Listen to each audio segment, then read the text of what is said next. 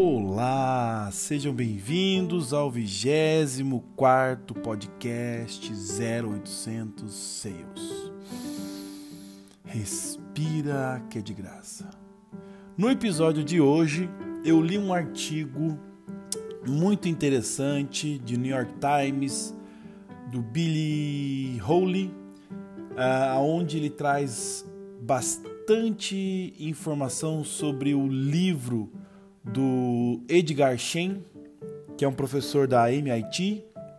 Ele é especialista em liderança e cultura e ele traz um assunto sobre humildade. Então, o podcast de hoje é: se a humildade é tão importante, por que algumas pessoas são tão arrogantes? E aí, vamos lá?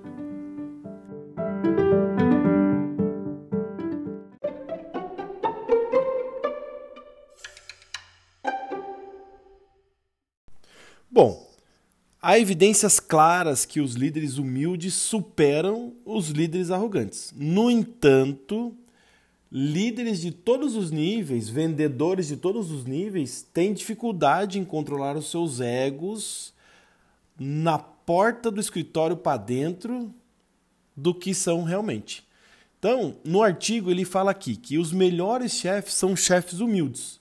É, então, o artigo relatou que líderes humildes inspiram trabalho em equipe, rápido aprendizado e alto desempenho em suas equipes. E aí ele até provoca uma questão aqui: será que as empresas de RH estão planejando introduzir uma avaliação para identificar traços de personalidade nos vendedores, gerentes, líderes, que é sinceridade, modéstia, justiça, veracidade e simplicidade? E esse artigo ele foi inspirado em um outro artigo é, de um, dois professores de psicologia que falam sobre o fator H, que é uma combinação entre honestidade e humildade. E quando a gente fala de humildade, a humildade ela é ótimo quando você escuta ela, mas ela vai às vezes contra uma realidade de é, empresarial, cultural e até política, né? Exemplo, vocês acham que o Elon Musk é humilde? Vocês acham que o Steve Jobs era humilde? Um líder, é, um gerente ou um vendedor, ele até pode ser parecer humilde, né? Mas é difícil imaginar alguém com menos modéstia ou menos simplicidade morando numa alta cobertura de Balneário Camboriú, do Rio de Janeiro. Então é uma questão óbvia, né? A humildade ela é tão importante porque ela é um, uma essência da pessoa. Então, quando a gente vai para os líderes mais famosos ou os vendedores melhores, eles são. Por que, que eles são tão arrogantes? E aí, nesse artigo, ele traz essa questão de. É, as pessoas, às vezes, elas deixam a humildade porque ela acha que é difícil responder ou assumir algum grande desafio e demonstrar uma fraqueza. Então, é, foi feita uma pesquisa onde perguntaram para as pessoas se caso elas se tornassem uh, gerentes gerais ou CEO de uma empresa, ou chefe de uma unidade, ou vendedor modelo, é... o que, que seria isso? E a resposta é que você finalmente está encarregado de fazer as coisas acontecerem e entregar resultado. E não é bem assim. Quando a gente fala de humildade, humildade é para tudo. E o próprio professor Edgar Shen aqui da MIT, é, ele perguntou o que, que era ser um líder, né? É, ou o que, que, é, o que vai acontecer quando você for promovido ao posto de gerente? É, e a resposta é: isso significa que agora eu posso dizer aos outros o que fazer. E essas são algumas das raízes do estilo de liderança de quem sabe tudo, né? E no fundo, muitos não acreditam que se você sabe tudo, você vai ser arrogante, ou se você sabe tudo, você vai ser humilde, né? Mas é uma é uma suposição tática, o Edgar tinha até coloquei, é uma suposição tática entre os executivos é que a vida é fundamental, fundamentalmente é, e sempre uma competição entre empresas, mas também entre indivíduos dentro dessa empresa. E, e não é exatamente essa mentalidade que, que, que transparece na humildade, né? É, na realidade, é claro que a humildade ela é ambição. É, desculpa, que a, a, humildade e a ambição não precisam estar é, em desacordo. É, a humildade a serviço da ambição é a mentalidade mais eficaz e melhor para pessoas que desejam grandes coisas ou grandes conquistas, né? Então, é, o Edgar Schein aqui, ele cita num livro dele aqui, é, um livro chamado a dedicada, a dedicada Arte de Perguntar em vez de Contar, ele identifica três formas diferentes de humildade.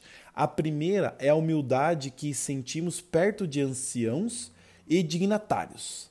É a parte básica da vida social. A segunda é a humildade que sentimos na presença daquele que nós admiramos com suas conquistas. Essa é a humildade parte padrão vida profissional. Ou seja, a gente acha que o que tem mais é mais humilde. E a terceira, que ele chama de humildade aqui e agora, que é a mais rara uh, observar nos negócios e a mais relevante para líderes que realmente desejam alcançar grandes coisas. E aí ele cita aqui né, no livro dele, o que é humildade aqui agora? É como me sinto quando dependo de você. Então abre aspas aqui para o Shen. Meu status é inferior ao seu neste momento, porque você sabe algo ou pode fazer algo que eu preciso para realizar alguma tarefa ou meta. Eu tenho que ser humilde porque estou temporariamente dependente de você. Mas eu também tenho uma escolha. Eu não posso me comprometer com tarefas que me tornam dependente dos outros. Ou posso negar a dependência, evitar eh, me sentir humilde, falhar em conseguir o que preciso e, assim, falhar em realizar a tarefa ou sabotá-la involuntariamente. Infelizmente, as pessoas geralmente preferem falhar do que admitir a sua dependência de outra pessoa. Fecha aspas. Então, pessoal, trazendo aqui um pouco do, do, da minha visão de como a gente aplica isso na, em vendas, em como você pode melhorar o seu dia, a gente vive num mundo onde o ego chama a atenção mas a modéstia também traz resultados. Então, a humildade faz diferença. E eu quero que vocês, é, quando vocês é, forem fazer a próxima etapa ou a próxima tarefa, faça uma pergunta para você: o quão confiante ou suficiente eu preciso parecer e ainda assim ser humilde? Será que a gente é forte o suficiente para poder admitir que não temos todas as, as respostas? Ou seja, eu sou humilde o bastante para poder declarar para outra pessoa que eu não estou preparado ou que eu não tenho a resposta certa? E aí? Você é humilde? Então, pessoal, esse foi o conteúdo dessa semana. Agradeço que vocês ficaram até aqui. Obrigado pela presença de todos. E lembrem, a humildade é parte de vocês. Agradeço vocês. O meu beijo, abraço essa semana vai para Antonella, para minha esposa maravilhosa. Ellen, um beijo. Ficamos aqui e respira que é de graça.